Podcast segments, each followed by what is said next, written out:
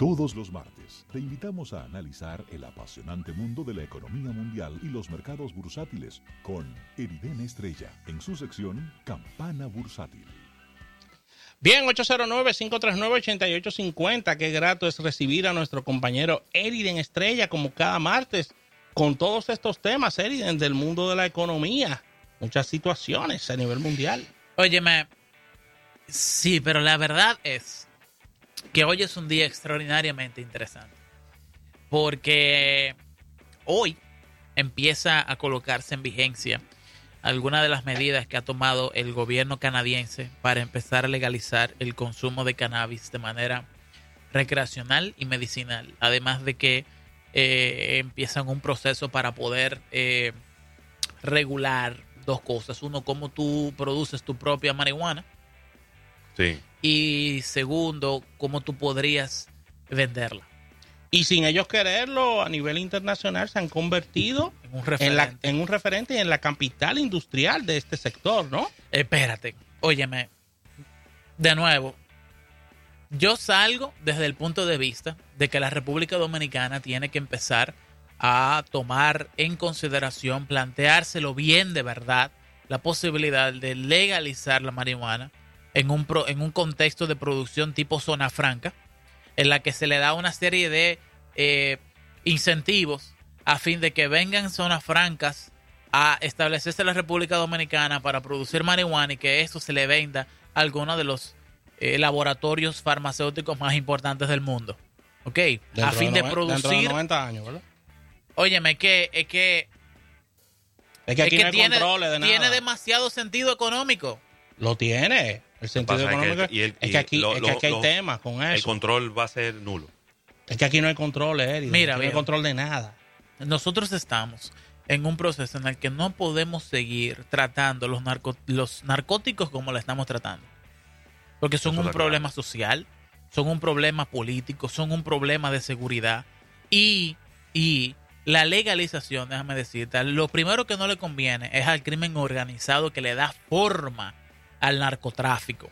Porque le baja los precios. Y Sí. cuando le baja los precios, le quita la estructura de rentabilidad que le da forma a los criminales que viven de esto. Yo te entiendo perfectamente. Y eso, eso es una, una, un, un discurso de avanzada, un discurso de, de mente abierta, pero lo que sucede Y el es que tuyo es un discurso realista, Lo- tomando el contexto Claro, dominicano en el que vivimos. tomando el contexto. Los dos son loables. Los, los dos son loables porque si nos vamos a la realidad dominicana y nos vamos a otros productos que, que no diríamos que similares, pero que tienen situaciones, por ejemplo, el mundo de, de- de las bebidas alcohólicas, estamos hablando de más de un 30% de las bebidas que se, que se tratan en nuestro país son falsificadas, no están legalizadas, no pertenecen a, a las casas que las producen. Entonces, necesitamos mejorar los controles para entonces poder conversar sobre estos temas, pero la ventaja económica está, por supuesto, ahí, claro que sí.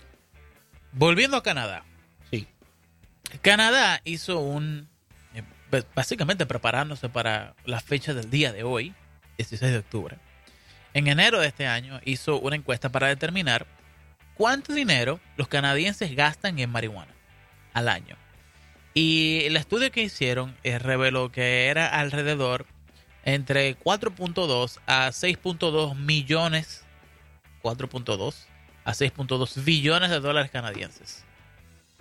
Billones de dólares canadienses, que eso serían alrededor de unos 3.800 millones de dólares. Alrededor de 3.800 millones de dólares a 5.800 millones de dólares anualmente. Eso gastan los canadienses en marihuana. Y el, el CanStat, un momento, José Luis, para que tú oigas esto, de un pronto, es que el CanStat, que es el- la estadística, la Oficina Nacional de Estadísticas Canadiense, Sí. dice que en esta semana, que solamente tiene, para los fines del estudio, dos días viables, la legalización de la marihuana comprende alrededor de 250 millones de dólares canadienses que van a dejar de ir al crimen organizado. Wow.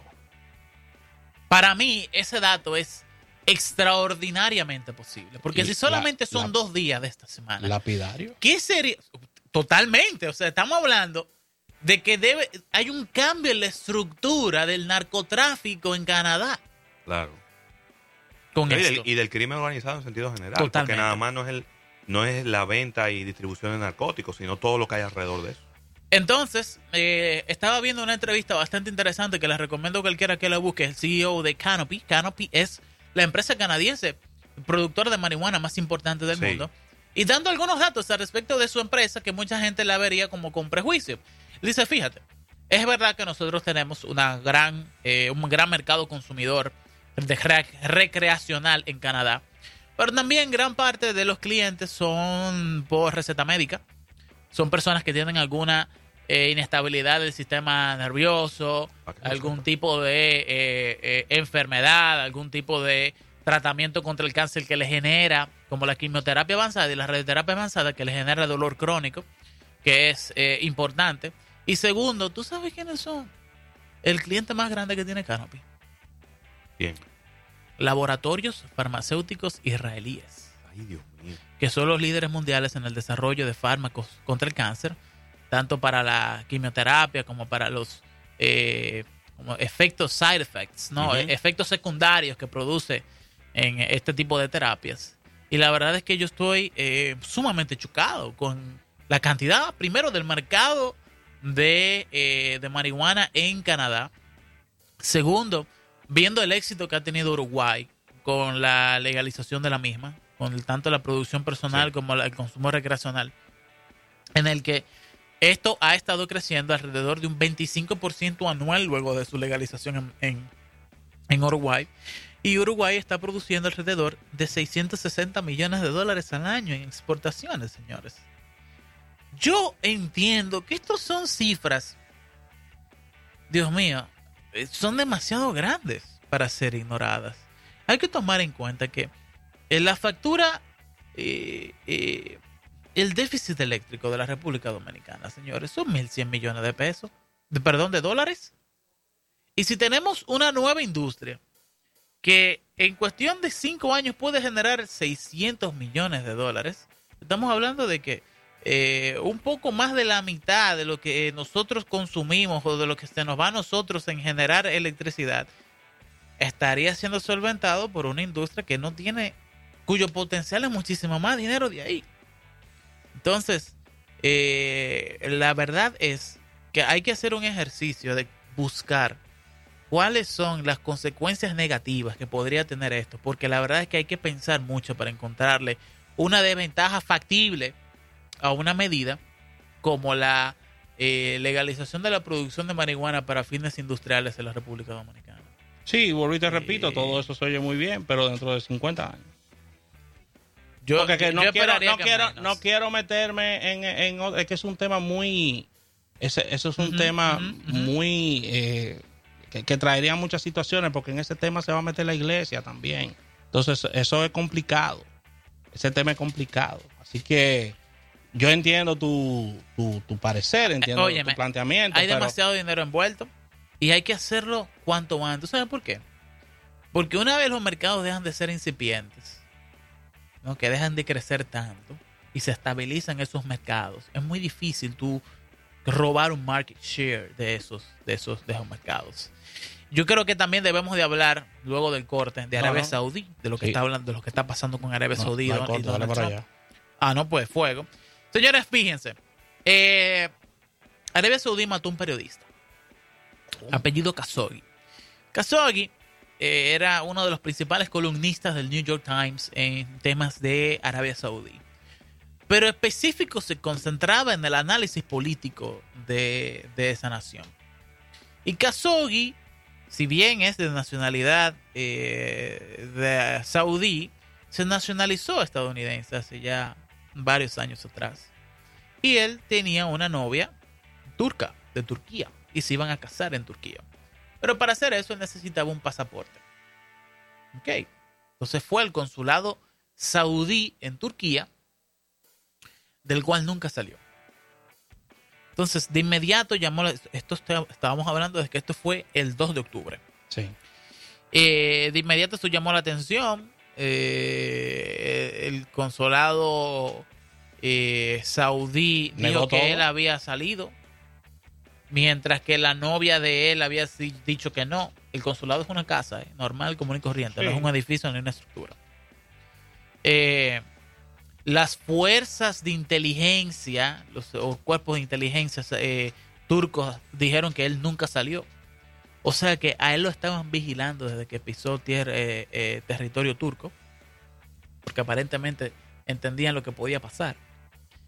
Y ustedes saben lo que se ha revelado, señores. Aparentemente, él tenía un Apple Watch. Y cuando él se dio cuenta de que lo iban a matar, él empezó a grabar todo con el Apple Watch. Ahí mismo. Y esa grabación entera de cómo lo mataron, de cómo lo cortaron en pedazos, lo metieron en unas maletas y lo sacaron del consulado saudí de Turquía. Está todo grabado en el celular de él, en el iPhone de él. Esa grabación la recogió la inteligencia turca y se la dio a Donald Trump. Y Donald Trump en el fin de semana no tuvo más nada que hacer que llamar al, rey Salman de Arabia Saudí para preguntarle de forma directa respecto de esa grabación.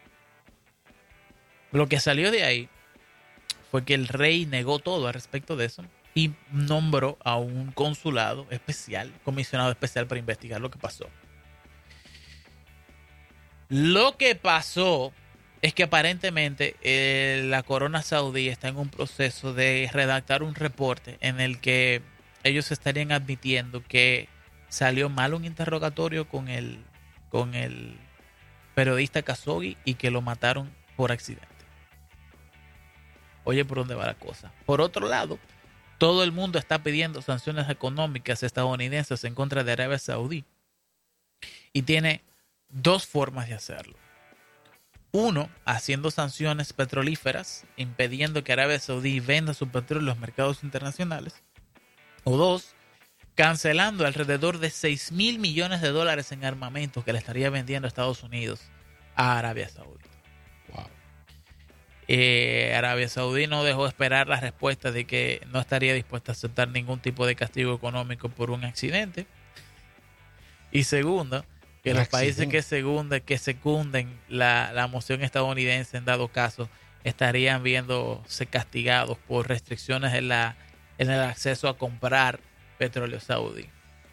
Estamos hablando, señores, de un crimen de Estado, como nunca antes se había visto. Un Y la- crimen de Estado con, con repercusiones eh, políticas al exterior de, de- muy de fuertes, ese país. muy increíblemente fuertes. Eh, la verdad es que alrededor del mundo el caso de periodistas siendo asesinados por X o Y razón, sobre todo por motivaciones políticas, Ese No. tema no lo sueltan en, en años. ese ¿eh? tema no, exactamente. Sí, claro, porque que inmediatamente se unen los periodistas y los periodistas se ven reflejados en lo que está ocurriendo y ahí comienza inmediatamente las campañas por parte de, de los centros noticiosos y de, los, y, de, Correcto. y de los y de los periodistas influyentes, ¿no? De todo el mundo. Correcto. Y lo que yo veo más interesante de todo esto es la realidad de que, diantre, cómo cambia la imagen de un rey de un día para otro. ¿Tú te acuerdas cómo yo estuve conversando aquí al respecto de el rey Mohammed Salman? De que un tipo joven, 34 años, llega a la corona con 32, creo que fue. eh, y el tipo se había estado involucrando completamente en hacer que la familia invierta su fondo de inversión en tecnología, que se, se rumoreó que, iban a invertir en Tesla y que después terminaron haciéndolo en Lucid y que eh, hicieron una, una participación en Apple también. El tipo se había vuelto como el paladín árabe de la tecnología. Todas esas empresas le han dado la espalda en cuestión de días. Apple habló al respecto, Microsoft habló al respecto, eh, Tesla todavía no lo ha hecho, pero Lucid aparentemente, Lucid, acuérdate, es la, esa competidora de, de Tesla Motor Company, Sí. eh, muy posiblemente esté retirando la inversión de mil millones de dólares de Arabia Saudí en su propia compañía Wow. para evitarse cualquier problema comunicacional eh, vinculante a la corona saudí. Yo me encuentro que este ha sido uno de los periodistas, uno de los asesinatos de Estado más costosos que ha salido para Sí. un Estado. Un evento O sea, porque si tú, te- si tú sumas todo lo que ha sucedido, Y donde la tecnología ha, ha tomado una, una categoría de protagonismo enorme. óyeme, Pues no se esperaban eso, ¿no? Ellos no se esperaban que ese muchacho estuviese grabando eso con su Apple Watch y que eso al final iba a estar haciendo un backup inmediato al celular y que al final cuando cogen el celular que, la, que lo dejó el- en el carro de la novia y vienen y lo analizan, lo descifran, etcétera, porque el celular se lo dieron a Apple. Porque como está cifrado, eh, Apple misma debió de haber eh, dado los permisos para poder eh, desbloquearlo. Eh, lo desbloquean y toman la grabación de ahí, se la dan al, al gobierno turco y entonces ahí se evidencia absolutamente todo lo que pasó. Absolutamente todo lo que pasó lo tenían ahí. Eh, mucha pena, muchísima pena, Muy porque lamentable. eh, al final la verdad salió a relucir de una forma. Oye, muy pocas veces yo he visto un asesinato de ese tipo que salga la verdad de una forma tan objetiva.